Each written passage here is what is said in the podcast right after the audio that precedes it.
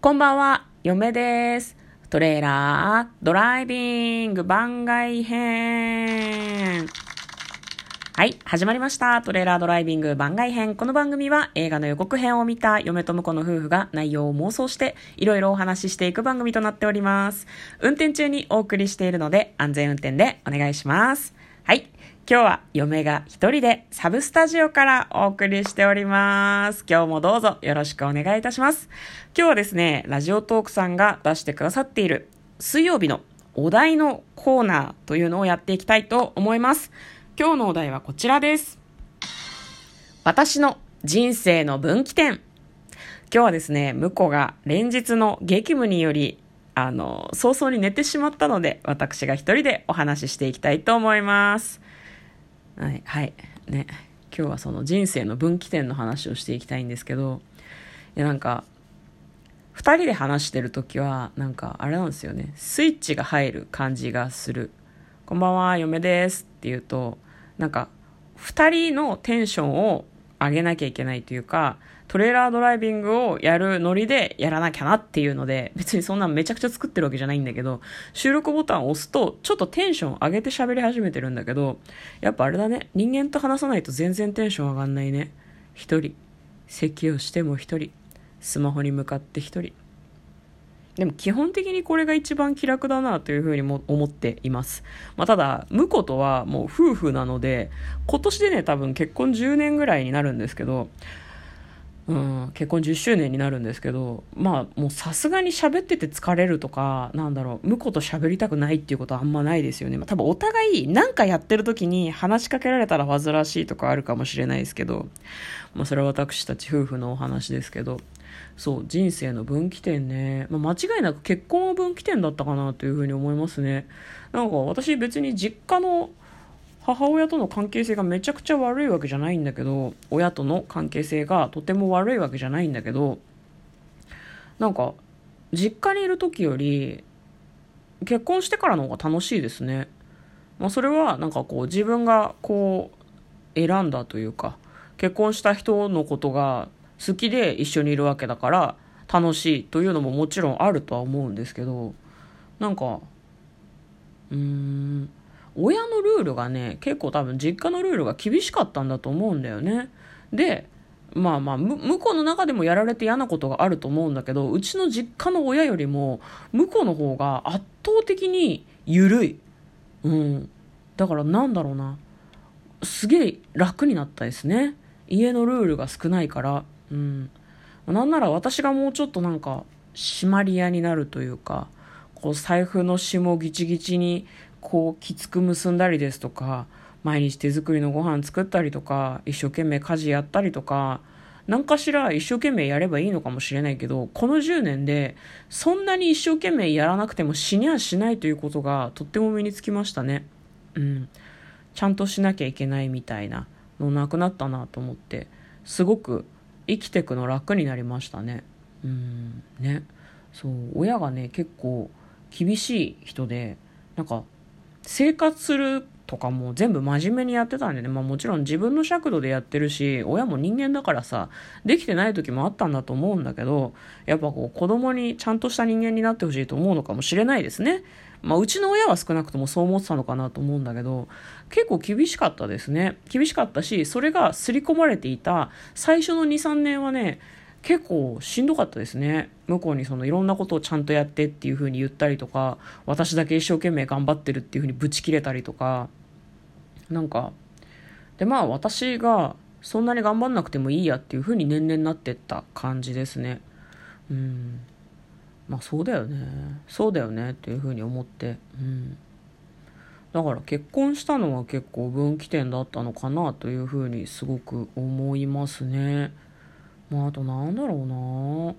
分岐。分岐ってさ道が分かれるわけじゃないですか。私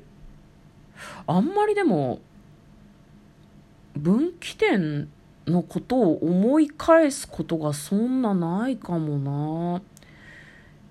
うーん例えば婿と結婚してるけど結婚してないっていう分岐があったとしてっていうことはもしかしたらあるのかもしれないけどなんかそっちの道のことはあんま考えないっすね。まあ、だから今の生活におおむね満足してるからなのかもしれないけどね。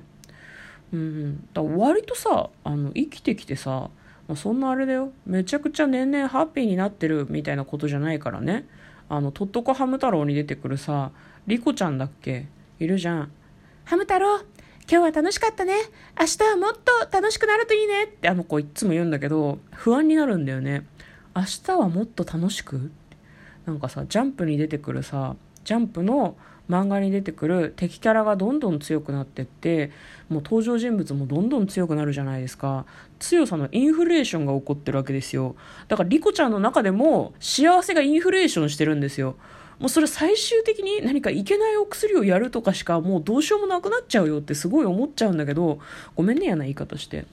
だからなんだろうな。その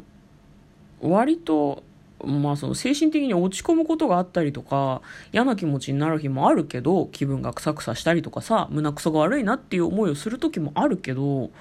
おむね昔より今の方が楽しい気がするんだよね。だから過去を振り返ってあそこが分岐点だったなっていうふうに思ってエアの分岐点の時に今回選んでいた A パターンじゃなくて B パターン選んでたらもっとなんかあったんじゃないのとか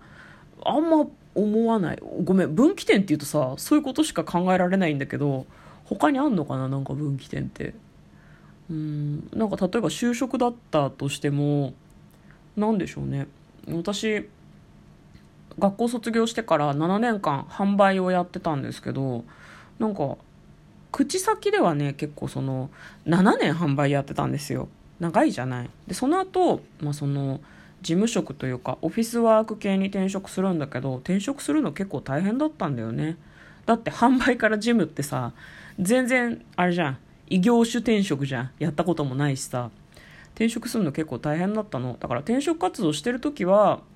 なんか結局その販売やったけど合わなかったし最初の3年で合わないって分かってたんだから最初の3年でスパッてやめとけよかったなっていうふうに私は多分口に出して何度も言ってたと思うんだけどでもうーんそのなんだろう。やめときゃやめときゃよかったな。やめときゃやめときゃよかったなって思う時にそこが分岐点だったっていうふうにはあんまり思わないかな。うんだから7年販売をやっていた会社に勤めなかったらどうだったろうって。最初から別のことやってたらどうだったろうっていうのをあんまり考えないっすね。なんか割とくよくよしやすい方で落ち込みやすくてあんなことしなきゃよかったなって思う方なんだけどいろんなね、自分の発言とか行動とかを顧みて、顧みてはないんだよな。振り返ってるだけ。振り返って食いることはあるんだけど、あの時ああしていればっていう風な具体的なプラン B までは想像しないな。パラレルワールドのことまでは考えない。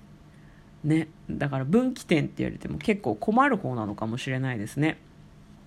うんでもひょっとしたら分岐点のことを考えておいた方がこれから似たようなことが起こったりした時にあこれはあの分岐と同じかもしれないっていうふうに思って選ばなかった B のことを選べるようになるかな。いやーわからん。どっちがいい選択だったかなんてさわかんないじゃん。で割とその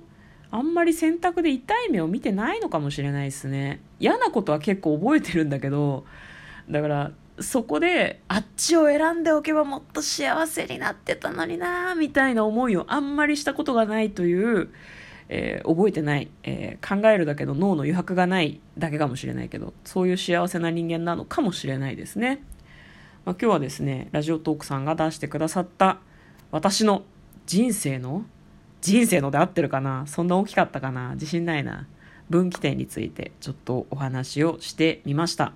向こうの分岐点のこともね、普段聞いてくださってる皆さん気になりますよね。覚えてたら、明日の冒頭とかでちょっと簡単に聞いてみようと思いますので、じゃあ私が覚えてたらだけどさ、ね。